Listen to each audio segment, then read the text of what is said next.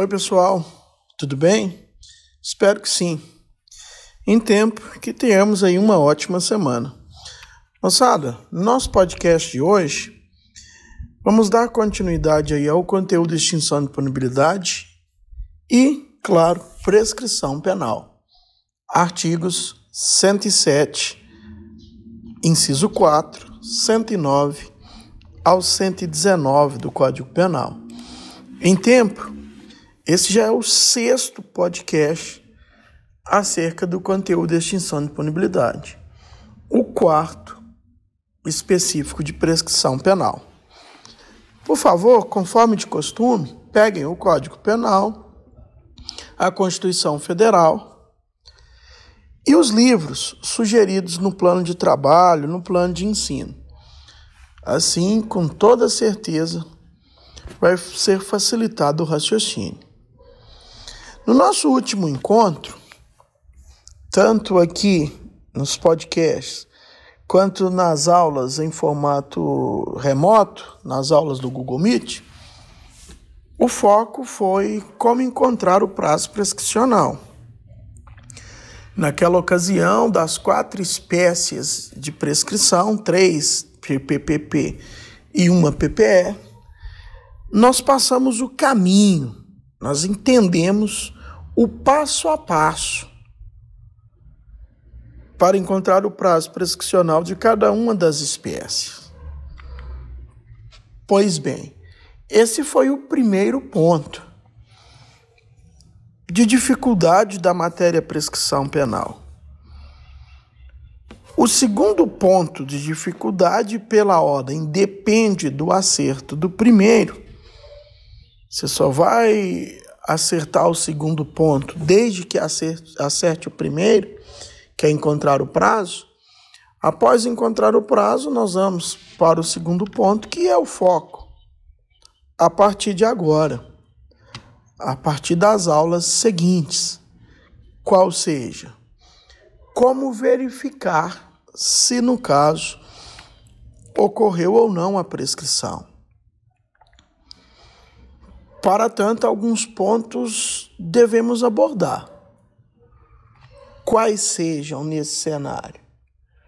Primeiro detalhe: para verificar se ocorreu ou não prescrição penal, o problema, o caso, deve apresentar uma série de datas, do tipo data do crime ou da ocorrência criminosa, Data do recebimento da denúncia ou queixa. Denúncia ou queixa são, respectivamente, petições de início de ação penal, denúncia, petição inicial de ação pública, queixa, petição inicial de ação privada. Então, data do recebimento da denúncia ou queixa, se for o caso de tribunal do júri, data da publicação da pronúncia, data da confirmação da pronúncia,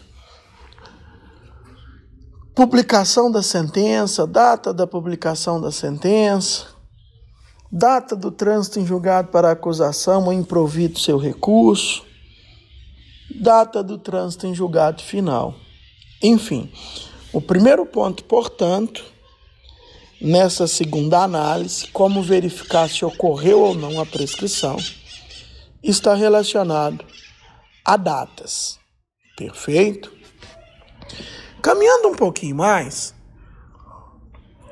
eu devo registrar que o, a contagem do prazo prescricional, do início até o fim do chamado período prescricional, deve ser adotado o calendário comum o gregoriano, nos termos do artigo 10 do Código Penal. Vocês viram em Direito Penal Geral 1.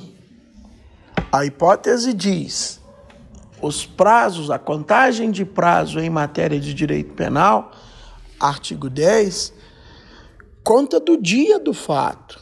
Considera-se o dia do fato. Inclui-se na contagem o dia de, do fato. E adota-se conforme eu disse, o calendário comum, o que é o gregoriano, ou seja, dias, meses, de acordo com o calendário vigente daquela época. Um ponto importante dessa contagem de prazo é que as frações de dias são desprezadas.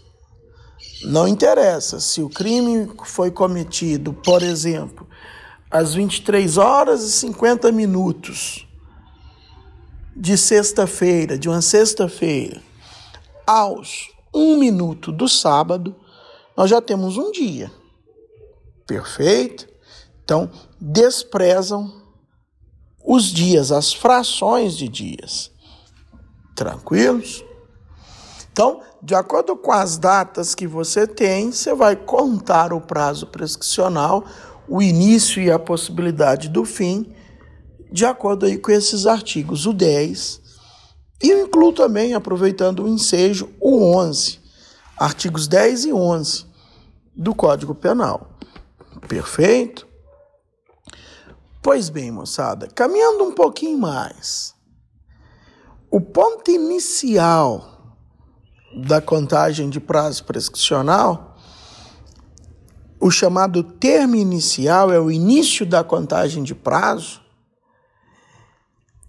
Nas hipóteses de PPP, prescrição da pretensão punitiva, são três hipóteses, está no artigo 111. O início da contagem de prazo está no artigo 111. Nós temos ali cinco incisos e cada inciso apresenta uma regulamentação. Por exemplo, inicia a contagem de prazo da PPP do dia que o crime se consumou, no caso de crime tentado, do dia que cessou a tentativa, do caso de crimes permanentes, do dia que cessou a permanência. Aí começa a correr o prazo é o chamado termo inicial. Perfeito? Partindo do pressuposto, termo inicial foi ontem. Foi numa sexta-feira, por exemplo. Começa a contar o prazo, sem que você calculou o prazo prescricional, são três anos a prescrição. Ontem foi dia 3 do 7. Você projeta três anos. 21, 22, 23, 2023. Julho, ontem foi dia 3. O último dia dos três anos para o crime não prescrever seria o dia 2, seria o dia anterior, 2 de julho de 2023. Porque considera-se, repito, a contagem de prazo comum inclui-se o primeiro dia. Perfeito? Já o termo inicial da PPE, só para constar, o início de tudo, está no artigo 112. O artigo 112, no caso da PPE, apresenta dois incisos e um parágrafo, um parágrafo único, que diz aí da prescrição ou do início da contagem do prazo prescricional. Nas hipóteses de PPE, perfeito? É o termo inicial, repito, o início de tudo, nas hipóteses de PPE. Artigo 112, incisos 1 e 2. Não há parágrafo, é incisos 1 e 2. Perfeito? É o início de tudo. Um ponto importante para se verificar se ocorreu ou não a prescrição é a hipótese, dependendo do caso, da incidência de causas impeditivas do curso prescricional, do curso do prazo prescricional. Causas impeditivas ou suspensivas do prazo prescricional. Aliás, na prescrição nós temos causas impeditivas, que são as suspensivas, e causas interruptivas de prescrição.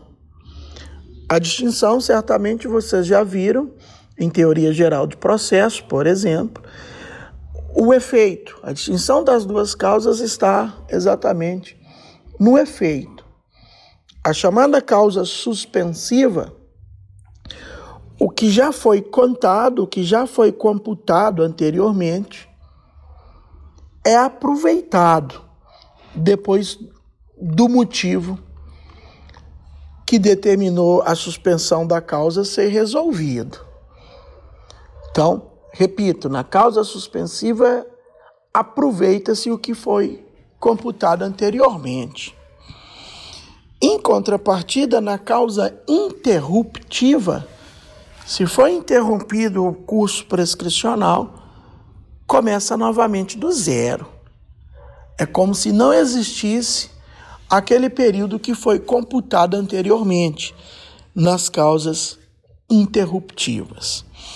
Mas falando das causas suspensivas, nós temos num primeiro momento um rol exemplificativo de causas suspensivas no artigo 116 do Código Penal. A prescrição antes do, do julgamento, ou seja, a PPP, não corre, estará suspensa. E aqui nós temos no, no, no 116 quatro incisos quatro motivos de suspensão uh, de prazo prescricional. Eu chamo a atenção para os incisos 3 e 4. São incisos que foram acrescidos ao 116 recentemente pela Lei 13.964 de 2009, a chamada Lei Anticrimes. O inciso 3 diz que quando o processo estiver pendente de embargos de declaração ou recursos nos tribunais superiores, ou quando inadmissíveis, o curso do prazo prescricional não corre. Aqui, na realidade, foi uma manobra do legislador para acabar com aquela série de interposições de recursos no STJ, no STF, com a finalidade apenas de provocar prescrição. Em síntese, é isso. O legislador pensou, criando essa causa suspensiva aqui, ainda que a parte, ainda que a defesa interponha uma série de recursos, o prazo prescricional não irá correr. São exemplos, portanto, de causas suspensivas. Só que eu devo dizer que esse 116 apresenta um rol exemplificativo. Em outras palavras, nós temos outras causas suspensivas espalhadas pelo ordenamento jurídico brasileiro. Só a título de exemplo, tem na Constituição, no artigo 53, parágrafos 1 e 2 da Constituição, a questão da imunidade parlamentar processual. Na própria Lei 9099, barra 95, artigo 89, parágrafo 6 prevê a, a, o período do, da suspensão do prazo prescricional enquanto o processo estiver suspenso. Tem também como um último exemplo a suspensão do processo e logo a suspensão do curso da prescrição nos termos do 366 do CPP. Enfim, as causas suspensivas estão espalhadas por todo o ordenamento jurídico brasileiro. Diferente das causas interruptivas. E mais uma vez reitero aí é, o que significa causa suspensiva, o que significa causa interruptiva. A causa suspensiva, repito, o curso do prazo prescricional é suspenso até que seja resolvido o impasse, o impedimento. Uma vez foi resolvido o impasse, o impedimento, o prazo volta a correr, mas será aproveitado o período computado anteriormente à suspensão. Em contrapartida, nas causas interruptivas, uma vez interrompeu o curso do prazo prescricional, é como se não existisse o que foi computado anteriormente. Volta a correr do início este prazo. Uma outra diferença para as causas suspensivas é que, nas causas interruptivas, nós temos um artigo taxativo. O rol do artigo 117, Código Penal, é um rol taxativo de causas interruptivas de prescrição.